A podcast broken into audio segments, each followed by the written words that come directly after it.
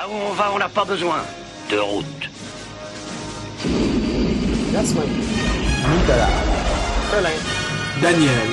Hugo. Hey, bonjour tout le monde, j'espère que ça va bien. Ouais. Allô? Mhm. Donc, aujourd'hui, on parle d'hypersexualisation. Euh, c'est un, un sujet qui a beaucoup de ramifications, qui peut, qui peut être quand même assez complexe, mais aujourd'hui, on va essayer de faire un, un petit survol, peut-être aller un petit peu plus profond sur certains sujets, mais quand même comprendre l'idée générale de c'est quoi l'hypersexualisation. Donc, Mathilde, pour être sûr qu'on parle tout de suite des mêmes choses, puis qu'on on ait la même idée en tête quand on dit hypersexualisation, c'est quoi ça, en gros, l'hypersexualisation? OK. euh, premièrement, avant d'en parler puis de, de parler dans le podcast, tout le long, je vais dire hommes et femmes ou euh, filles et garçons parce que euh, je vais général- généraliser que c'est plus simple et que c'est surtout les femmes que ça va affecter ce problème-là. Mais je pense aussi à toutes les gens qui s'identifient au sexe féminin, qui ne sont pas euh, de naissance, puis ou ceux qui sont non-binaires. Et toutes ces personnes-là. Alors, c'est ça. G- généralement, c'est quand même un problème qui, qui- qui arrive plus aux femmes. Quand on parle Oui, de exactement. là, Mais il peut plus avoir les gens qui s'identifient en tant que femmes, les trans, ouais, ouais. ces personnes-là aussi. là. OK. Merci. Et ça Euh, affecte tout le monde en vrai.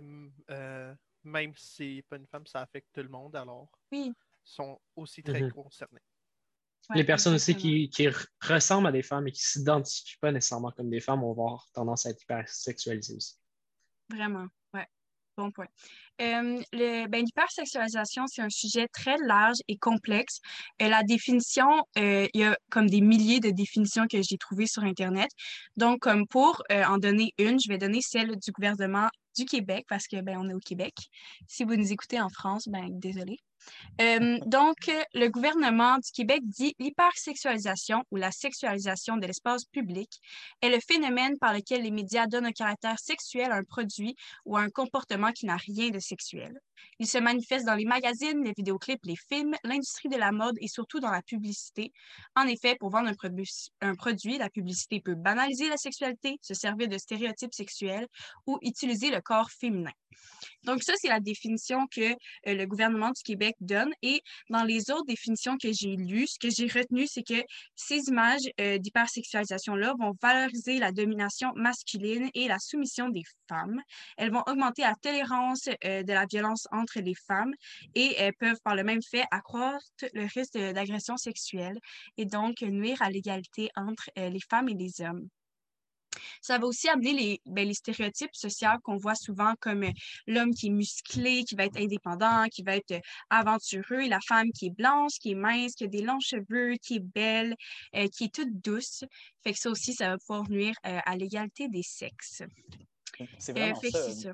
Quand on parle d'hypersexualisation, oh my god, j'ai de la misère à parler ce soir. Il est dur, hein, ce mot-là? hypersexualisation, on parle vraiment de d'étendre ces préjugés-là, un peu ces stéréotypes-là sexuels dans un peu les médias, le public et tout, et de dire voilà un peu c'est c'est ça qu'on présente à la population.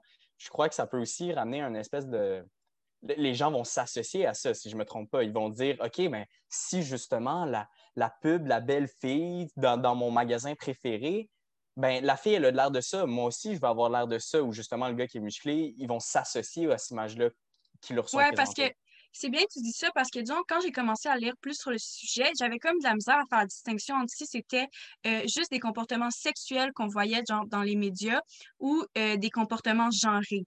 Fait que vraiment, comme avec une distinction entre qu'est-ce qui est féminin puis masculin, mais c'est un mélange des deux. Ça va être, oui, beaucoup des choses qui vont être comme sexuelles, des, a- des atouts, genre euh, la poitrine ou les fesses, euh, les lèvres, des choses comme ça, mais aussi de- le maquillage, euh, les longs cheveux, des choses qui n'ont pas rapport avec, disons, la, la- la sexualité.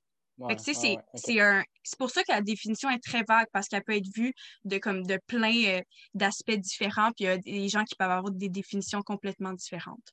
Fait qu'en fait, dans ce mot-là, on- ce qu'on en résumer, on parle de l'hypersexualisation, de la surutilisation de la sexualisation dans ce qu'on entend comme le mot sexe, ou euh, dans plus le sexe, le genre de la personne, quand on va hyper catégoriser des personnes pour leur donner des attraits en commun pour en fait mettre le monde dans des box. On a un épisode super intéressant quand on parle des, des, personnes euh, des personnes queer, puis on parlait beaucoup de ça, si ça vous intéresse, je vous invite à aller voir cet épisode-là.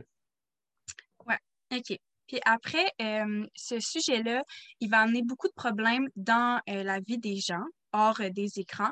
Puis je pourrais faire une vidéo, on pourrait sûrement faire un podcast juste sur TikTok, euh, juste sur la publicité, l'industrie de la mode. Tu sais, tous ces, ces milieux-là sont super euh, remplis d'hypersexualisation. Mais là, je voulais vraiment qu'on parle de dans la publicité, ce que ça fait et les réseaux sociaux. Puis ça va être quoi les conséquences sur les jeunes? Parce que l'hypersexualisation, c'est beaucoup avec les jeunes aussi parce qu'ils sont confrontés à ces images-là et sur les femmes. Oui, penses-tu que c'est ça, Mathilde, que c'est vraiment les jeunes sont plus confrontés à ça parce qu'ils sont plus exposés justement à la publicité qui est remplie un peu d'hypersexualisation. C'est vraiment un problème, un problème qui, serait, qui, est très général. Est-ce qu'il y a vraiment une ben, grosse différence?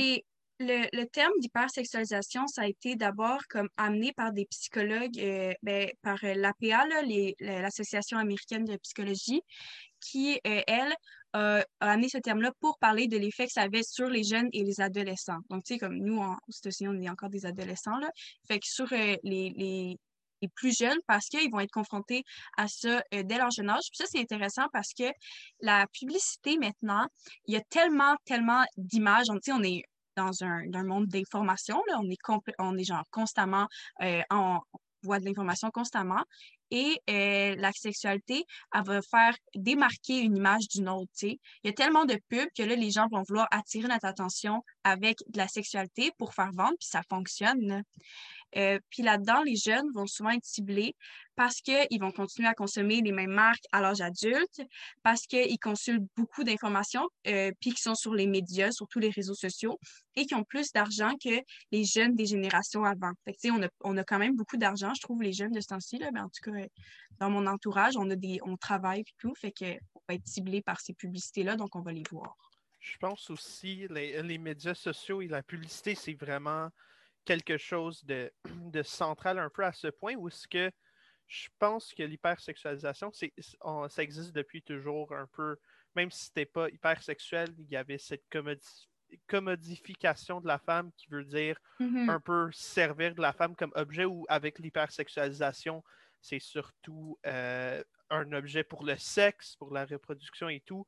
Avant, euh, puisqu'avant, c'était davantage, admettons, pour une femme à la maison et tout mais l'affaire que euh, c'est toujours un peu présent, mais surtout avec les médias sociaux où les jeunes de notre génération, on est totalement bombardés par, euh, par la publicité, par TikTok, par les médias sociaux qui, comment sont faits, dans le fond, on a, on a deux super épisodes sur les, les, réseaux sociaux aussi.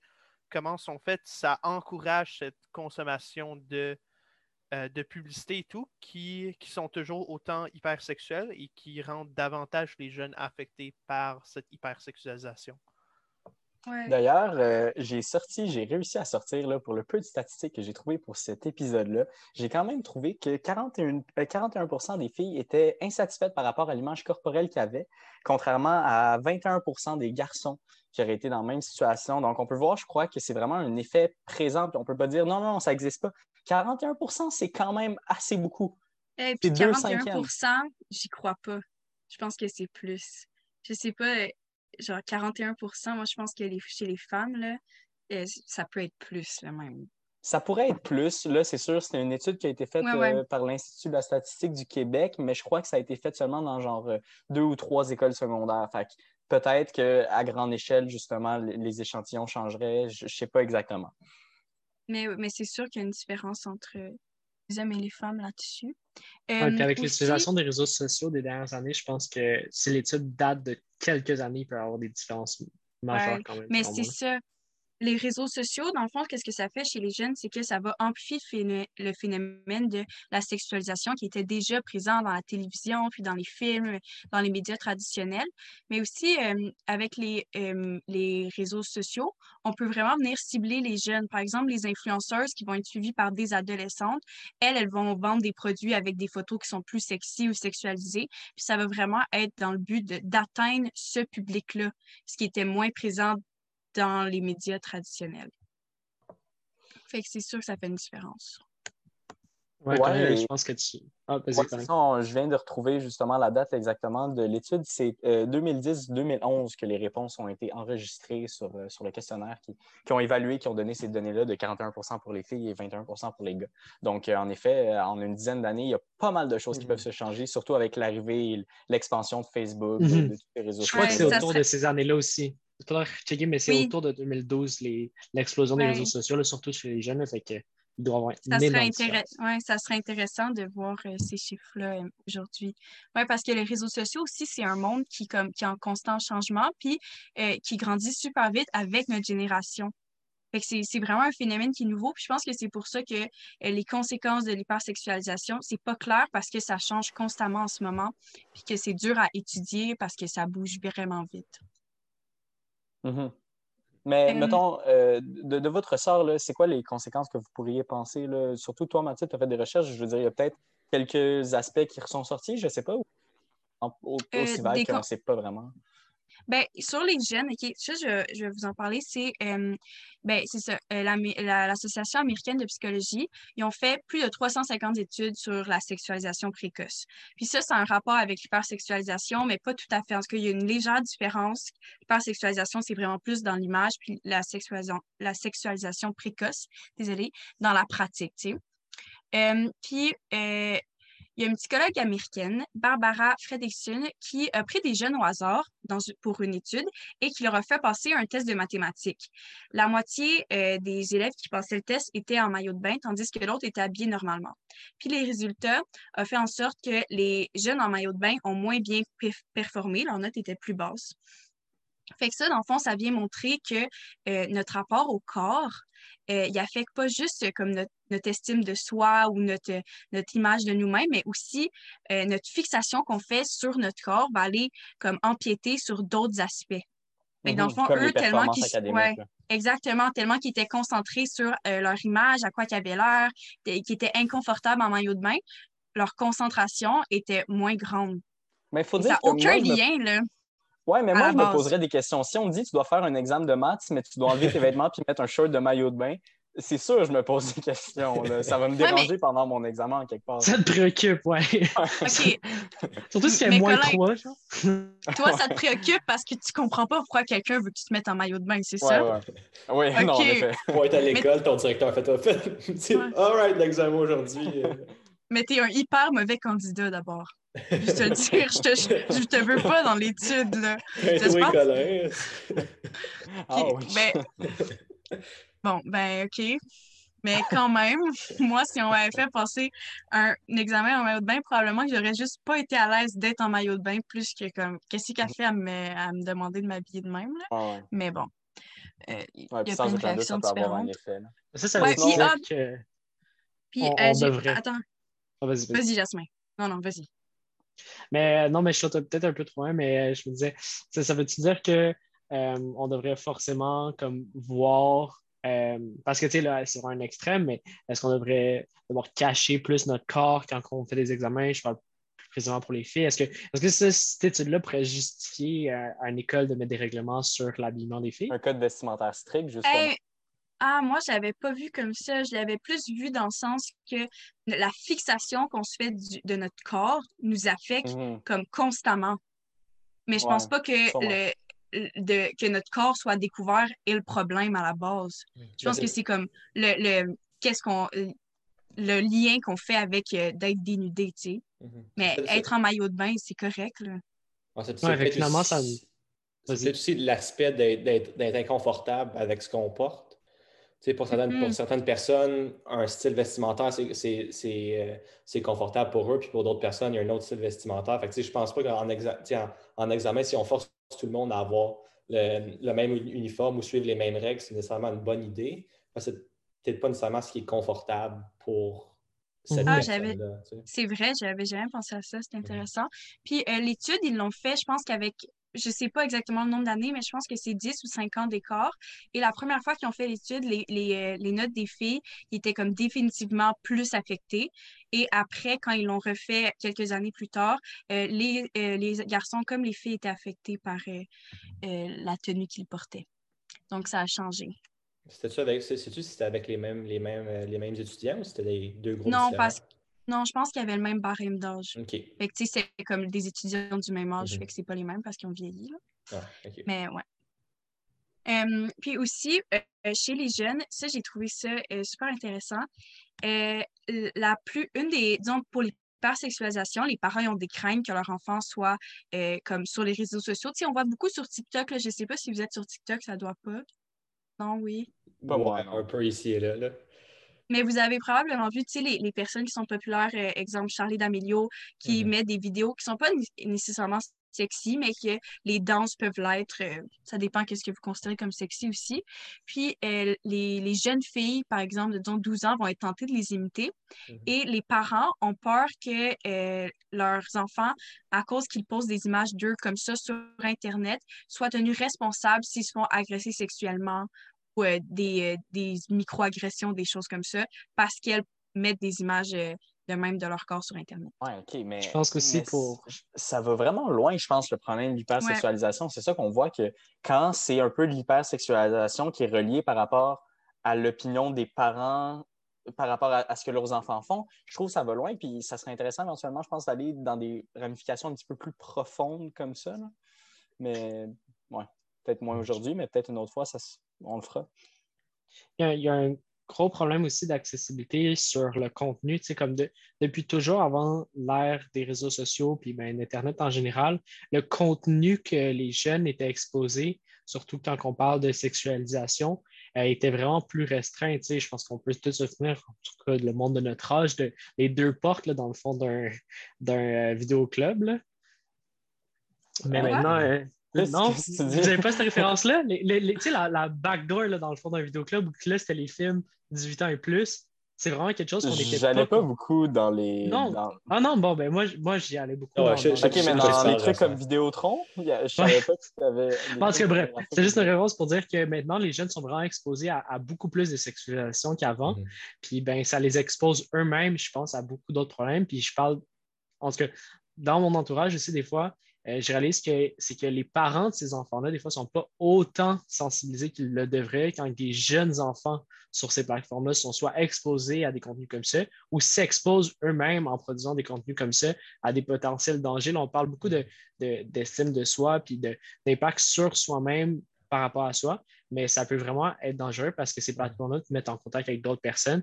Puis sur TikTok, euh, il y a des vidéos qu'on mettra en description qui sont vraiment intéressantes du roi des rats euh, sur euh, YouTube qui fait des super bonnes analyses journalistiques.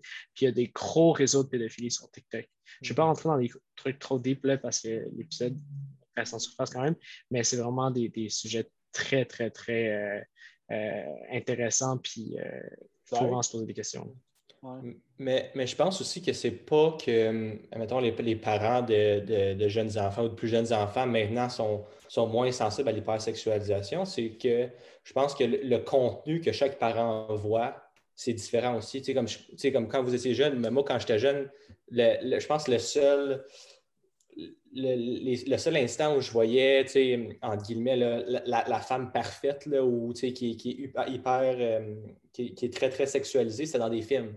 Dans des films, ben, tu sais, je regardais avec mes parents, fait que les, les- mes parents et moi, on voyait la même chose. Fait qu'ils pouvaient juste avancer le film, puis on ne le voyait plus. Mais maintenant, avec les médias sociaux, si moi et mon père ou moi et ma mère, on- les deux, on a Instagram, nos deux pages Instagram sont tellement différentes que ma mère, elle ne sait pas ce que je vois, moi. Puis moi, je ne vois pas ce que, ce que ma mère voit. Fait que c'est peut-être pas que hum, ma mère ou mes parents sont, sont, sont moins sensibles, c'est juste qu'ils ne voient pas la même chose, donc c'est un peu plus difficile de contrôler. Euh, Ouais.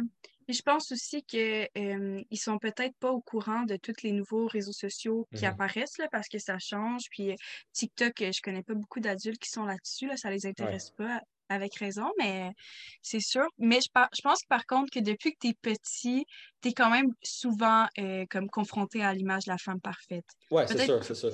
Mais j'imagine, Comme- ce que- ce que je veux dire, c'est que c'est Ouais. beaucoup moins souvent. Aujourd'hui, j'ouvre mon cellulaire, en cinq minutes, je peux trouver une, tu sais, une Ou publicité peut-être ou une plus vidéo. subtil aussi en quelque part, parce que si Oui. tu voyais seulement à travers justement, mettons, une pub de char que la fille est très Ouais. hyper sexualisée ou plutôt euh, maquillée vraiment, c'est l'image de la femme parfaite, ben c'est subtil, tu ne le remarques pas, tu es comme ouais, c'est le char que je regarde, mais en même temps, tu regardes la femme en même Mhm. temps, donc plus ou moins, mais ouais, c'est l'hypersexualisation. Euh, sinon, les, conséquences sur les femmes, Mathilde, est-ce que tu pourrais nous en dire un peu plus? C'est pour de vrai, là, parce qu'on a parlé beaucoup des jeunes en général, mais euh, sur les femmes, ça, je ne sais pas quoi en penser, fait que j'aimerais ça en parler avec vous. Euh, dans les médias traditionnels, euh, c'est souvent les femmes qui sont sexualisées par des hommes, disons des producteurs ou des réalisateurs, ou elles ne sont pas maîtres de l'image qu'elles vont donner d'elles-mêmes dans les publicités, dans les films, dans les pièces de théâtre, dans toute l'art, whatever. Mais là, quand euh, tu as une page Instagram à toi, tu peux décider de la musique que tu mets, de, de comment tu es habillé, de comment ça sort, du montage. As vraiment tout le contrôle sur ce que tu donnes. Fait que les femmes peuvent s'auto-sexualiser sur leurs réseaux sociaux. Fait que là, il y en a beaucoup qui vont dire que la femme s'émancipe euh, par ce moyen-là. Puis d'une part, c'est vrai parce qu'elle reprend le contrôle qu'on lui a enlevé depuis vraiment longtemps. Par contre, le choix qu'on pense qui est libre, il y a quand même beaucoup euh, de facteurs qui vont influencer la femme à s'auto-sexualiser sur euh, euh, les réseaux sociaux. Par exemple, les likes et les commentaires qui sont beaucoup plus nombreux quand une photo montre de la sexualité dedans. Et la société va, par ce moyen-là, continuer à placer la femme dans une situation d'insécurité corporelle parce qu'elle existe pour et par le regard des autres, surtout des hommes. Oui, dans le sens que, ça. On, en fait, on incite un peu les femmes à se sexualiser sur leurs propres réseaux sociaux parce que, en fait, c'est comme le chien de Pavlov un peu. On, fait sonner une, une cloche, puis là, le chien y arrive, on lui donne un biscuit. C'est un petit peu la même chose. C'est juste qu'à la place d'avoir une cloche, c'est genre on sexualise, ben, on donne des likes.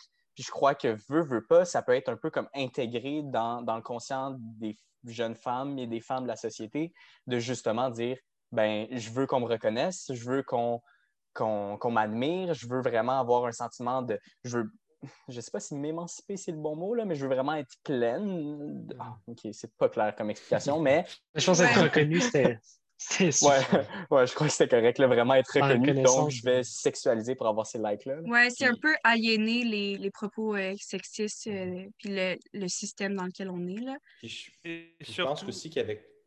Vas-y, Daniel. Euh, surtout, admettons, si on parle de. admettons, des. un peu l'émancipation de la femme, on, on, a vu ça avec des. des chanteuses, rappeurs comme Cardi B, Lizzo, etc., qui s'émancipent beaucoup et que leur, leur parole, c'est beaucoup sur être un peu maître de son propre corps, euh, sexualisé euh, comme tu veux, etc. Que je pense que ça peut être bien comme reprendre un peu ce contrôle-là, mais il y a mm-hmm. toujours l'aspect un peu que ça va quand même avoir des tendances pour commodifier la femme, pour rentrer un peu dans les vieux stéréotypes qu'on veut s'éloigner de. Alors, je pense qu'il faut un. Euh, et je pense que cette commodification, c'est plus un, un, aspect sociétal en général qu'on voit avec beaucoup d'affaires, euh, dont la, euh, la, sexualisation des femmes, comment on voit les femmes, mais aussi comment on voit le monde en général. Donc, c'est pas juste un, un, aspect de si tu le fais ou si tu le fais pas, c'est que le contexte sociétal ça va aller un peu vers commodifier des personnes, vers transformer des personnes en objets, qui est un peu comment la société fonctionne, surtout si on va, mettons, avec le travail. Oui, mais par, par, contre, je pense quand même que c'est une avancée que les femmes le fassent elles-mêmes, qu'elles décident mhm. complètement de euh, ce qu'elles proposent sur Internet. Oui, mais est-ce qu'elles le font pas que c'est le but qu'elles décident de le faire par elles-mêmes, je trouve que dans n'importe quel cas, c'est mieux que euh, un homme les mette en scène. Peu importe. Moi, je le vois comme ça. Après, c'est sûr qu'elles sont influencées à le faire puis que c'est pas un choix qui est 100% libre. Mm-hmm. Mais je pense que d'avoir le pouvoir de choisir de s'autosexualiser, c'est déjà une micro-avancée. En fait, c'est comme d'ouvrir la porte à, plus de changements sans dire que c'est tous les changements. Ça laisse la place à avoir des changements réels. Exact. Même si c'est influencé par la société, avoir un peu de cette, de cette liberté de s'exprimer, c'est quand même un bon pas vers l'avant pour quand on peut faire ce qu'on veut, on peut essayer de, de, de, changer un peu comment le système sociétal dans lequel on est, est influencé. En même temps, euh, je, je, je pense qu'il y a, Colin, tu, ou je ne suis pas sûr qui, disait ça tantôt, mais euh, je, je suis quand même assez d'accord en général avec ça, mais juste pour jouer à l'avocat du diable, avant, quand que, euh, la sexualisation se faisait plus au niveau des médias traditionnels, euh, je pense que c'est un peu plus loin de nous aussi. Comme Colin, je pense que c'était qui disait ça tantôt. Si tu vois une, fille sur une pub de char, ben, j'ai l'impression que c'est juste intellectuellement, c'est plus loin que nous. Cette personne-là ne fait pas partie de notre quotidien.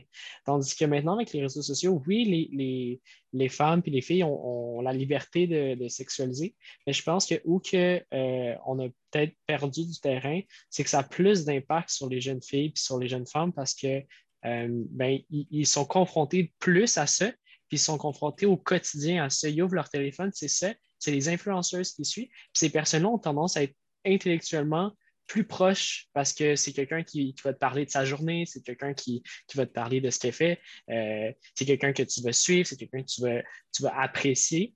Euh, tandis que quand c'est une femme que tu vois sur une, pub de char, ben, tu as peut-être plus tendance à, comprendre pourquoi elle est là, puis pourquoi elle, sert à vendre un char. Puis je t'associes moins avec cette personne-là, justement, que la personne que tu as l'impression de connaître en quelque part. Ouais, puis peut-être aussi qu'on a plus le réflexe dans une publicité d'auto de voir que c'est mise en scène, que c'est pour vendre, tandis que quand on entre dans la vraie vie d'une vraie personne, je trouve que euh, la barrière entre la réalité puis le fictif comme est floue. Ouais, c'est pas distinct. Oui, puis c'est la réalité des gens, c'est leur vraie vie, c'est leur vrai corps, c'est leur vraie image. Euh, mm-hmm. Oui, c'est retouché, mais on sait pas à quel point, nanana. Fait dans leur story, c'est live. Tu sais, ce monde-là vient vraiment comme empiéter sur notre réalité à nous, là, je trouve, les réseaux sociaux. On est comme. Vraiment. La barrière est mince, mince, mince. Fait que c'est sûr que ça peut être mélangeant. La fille sur une club de short, tu te doutes que genre, elle n'est pas en lingerie dans la vie de tous les jours. Oui, c'est là, c'est cette pub-là. Tandis que la personne qui pose des stories, puis que. Ben, tu sais, je veux dire, après ça, le débat est juste, là, puis on, en reparlera peut-être de comme est-ce que la lingerie, puis montrer du corps, à quel point c'est le problème? Mais je pense que justement, le fait que c'est proche, puis c'est dans ta vie, tu as plus tendance à imiter quelqu'un qui te montre sa journée que quelqu'un qui est comme couché mhm. sur un char. Oui. Mm-hmm. Euh, Jasmine, tu as dit quelques mots qui ont fait fleurir une question dans ma tête. Je me demandais, est-ce que, en quelque part, quand on, cache, mettons, on dit, OK, on va cacher des fesses. Par exemple, on, pourrait parler des fesses de gars ou des fesses de femmes, peu importe, mais on va cacher des fesses. Est-ce que c'est pas un peu de sexualiser, justement, ou d'hypersexualiser les fesses? Parce qu'on s'entend qu'à part de protéger un peu tes os, euh, des, fesses, à part faire des excréments, c'est pas très sexuel en tant que tel. C'est un peu des attributs hmm. qu'on lui donne. Tu sais, en somme, c'est quelque chose... Non, il y, a quelque chose qui est réellement sexuel aux fesses? Mais ben, je veux dire... C'est difficile.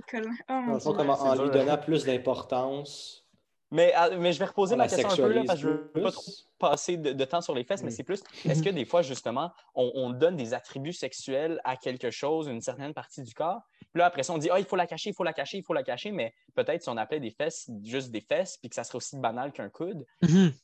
on, on, réglerait mais clairement, le problème. clairement. Moi, je pense que c'est une grosse partie de la solution, c'est de désexualiser le corps. Mm. C'est, pas tout est sexuel, pas tout est relié au sexe, mais on le montre comme ça, ça avance, ça on aime ça, on est attiré par ça.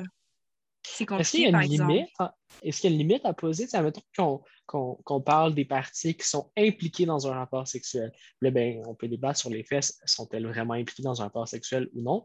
Mais admettons plus que des épaules qui sont parfois sexualisées ou que là, je trouve que c'est vraiment ridicule. Est-ce qu'il y a une certaine limite à faire entre, admettons, les fesses, puis les parties intimes, euh, puis les épaules? C'est dur. Hein je pense que ça revient aussi à chaque personne, mhm. mais la limite des autres, ta limite doit respecter celle des autres, fait que c'est compliqué aussi, là. Mais euh, mhm.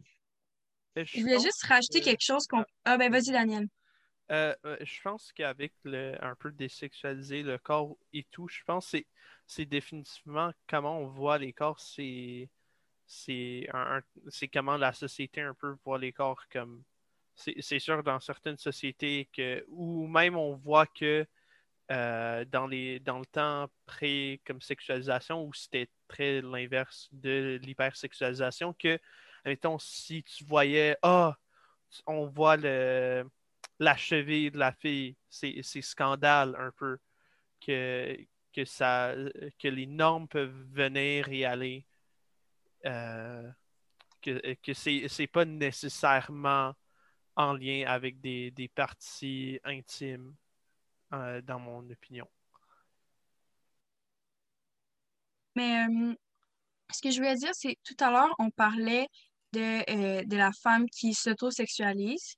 Puis il y a un phénomène qui est quand même observé, c'est sûr, vous allez avoir remarqué, quand c'est des femmes qui euh, s'auto-sexualisent elles-mêmes, comme on a parlé de Cardi B tantôt, c'est souvent vraiment mal vu parce qu'on est comme, qu'est-ce qu'elle fait à se faire ça elle-même?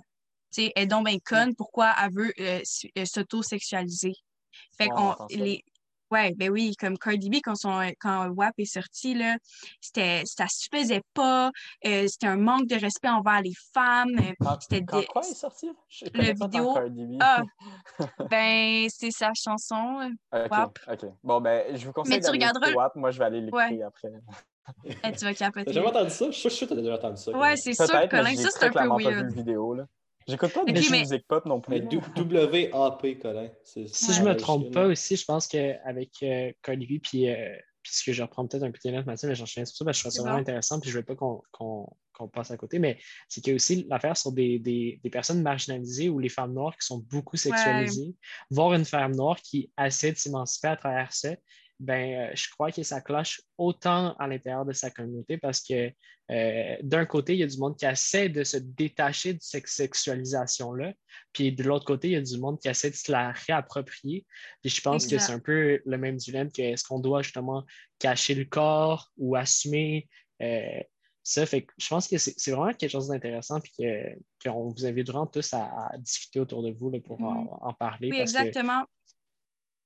Puis c'est pour ça que j'ai trouvé ça, que quand euh, on parlait de que oui, peut-être que la femme s'émancipe pas complètement en s'auto-sexualisant elle-même, mais elle a besoin de le faire parce que clairement, c'est pas accepté. Pourtant, les, les rappeurs dans leurs vidéoclips le font depuis des années et ça, ça passe. On trouve ça correct de voir des fesses derrière des gars qui chantent, là. On le remarque même plus. Mais une ça, femme qui elle-même.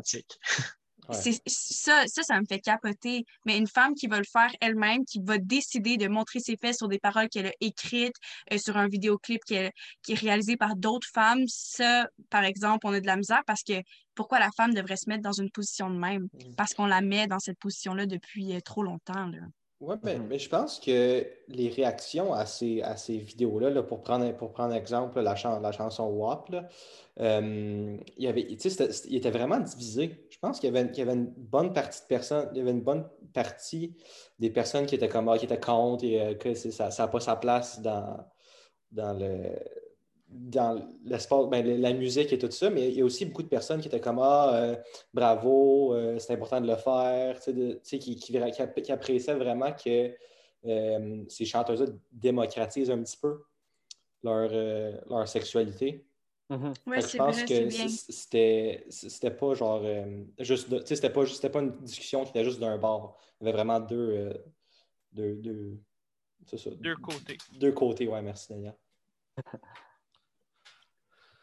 Bon, mais c'était quand même euh, c'était quand même une bonne discussion. Je trouve qu'on on a bien approché généralement c'était quoi l'hypersexualisation. Je ne sais pas ce que vous en pensez, vous, euh, à la maison qui nous écoutez, Euh, les quelques personnes qui nous écoutent, du moins. Donc, je ne sais pas si quelqu'un voudrait essayer de se lancer dans une conclusion, une espèce de résumé ou peut-être quelque chose d'inspirant pour la fin. Là, je pense que ça nous ferait du bien. Jasmin? la transition naturelle vers la fin. Mais je pense que c'est un super bon débat. Puis je pense qu'on manque cruellement de réponses à ces débats-là parce qu'on manque cruellement de réflexion sur ça. Euh, parce qu'en tout cas, du moins, moi, mon, euh, mon parcours académique, euh, dans- surtout au secondaire, je pense que ces questions-là prennent beaucoup plus d'importance, a été cruellement manquant de, de, de cours et de discussions autour de ces, ces sujets-là qui, qui font tellement partie de notre quotidien, puis pourtant à l'école, ben, on n'entend pas un mot. Ouais, je pense qu'il y a qui beaucoup de choses. énormément. Là. Mhm. D'ailleurs, euh, euh, petite stat sur ça, l'insatisfaction des jeunes euh, pique en secondaire 5, ce qui est quand même assez intense. Puis après ça, ça à- sur? leur, par rapport à leur propre corps.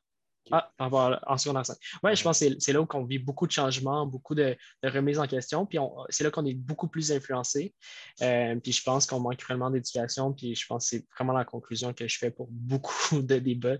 L'éducation est, est vraiment à revoir. Fait que, écoute, parlez-en autour de vous. Je pense que pour Ouais. nous, il faut rattraper cette éducation-là, justement, en se formant. Je pense que c'est un peu le but aussi de ce podcast-là. euh, apportez cette discussion-là à d'autres personnes, apportez ce podcast-là à d'autres personnes, partagez-le, euh, laissez des commentaires, ça, nous aide vraiment. On ne vous cachera pas qu'on met beaucoup d'efforts dans ce podcast-là, euh, puis que les retombées, ben, ne sont pas énormes, puis on le fait parce qu'on trouve ça important, parce qu'on aime ça, puis que des sujets comme ça, on, espère en entendre plus parler. On espère en entendre plus parler dans nos écoles, puis dans nos vies. Fait que si ça vous tente de nous donner un coup de main, laissez des commentaires, partagez. Euh, Parlez-en autour de vous. Faites juste en parler. Ouais. le bouche à ça aide beaucoup si vous aimez notre podcast. Ouais. Mais aussi juste de l'hypersexualisation, de tout, en fait. Parlez de tout. Faites juste parler. Puis, euh, s'il y a des gars qui ne se trouvent pas concernés par ce sujet-là, mais juste rappeler que ces euh, vidéos-là, ces images-là qu'on voit, ben, ça vous encourage à, être un peu euh, machiste, à avoir des mm-hmm. comportements qui sont dégradants et en plus, ça fait sentir toutes vos amis, vos blondes, vos mères, vos sœurs euh, à se sentir pas bien. Donc, c'est important. des garçons aussi, là, ça affecte et les, oui, les ben, oui, ça les affecte aussi. On a beaucoup parlé des filles, mais mm-hmm. garçons. Je pense que, tu sais, aujourd'hui, c'est un sujet qui portait moins, mais je pense que faut pas oublier qu'il y a beaucoup de garçons qui sont touchés par ça parce qu'on est comme pris dans des carcans qui, qui, nous obligent à, être un homme, à être un bonhomme, à ne pas pleurer. Puis euh, ce serait un sujet super euh, intéressant aussi, je pense, à parler de voir à quel point nous, personnellement, on s'en pris dans certains stéréotypes. Puis j'ai l'impression qu'on est juste moins conscient parce que c'est sûr que ça nous opprime moins, mais je pense que pour certaines personnes, c'est pas un, sentiment. C'est pas un sentiment que je me sens confortable non plus, moi, personnellement, parce que je, vois que mes comportements dans lesquels je suis pris font subir, justement, je pense, certaines femmes, certaines filles. Puis, euh, ben, c'est juste pas cool pour tout le monde. Mais euh, sur ce, laissez-nous des commentaires. Puis si ça vous tente. Le futur n'est jamais ben, écrit à l'avance. Pour personne. Votre futur sera exactement ce que vous en ferez. Alors faites qu'il soit beau pour chacun de vous.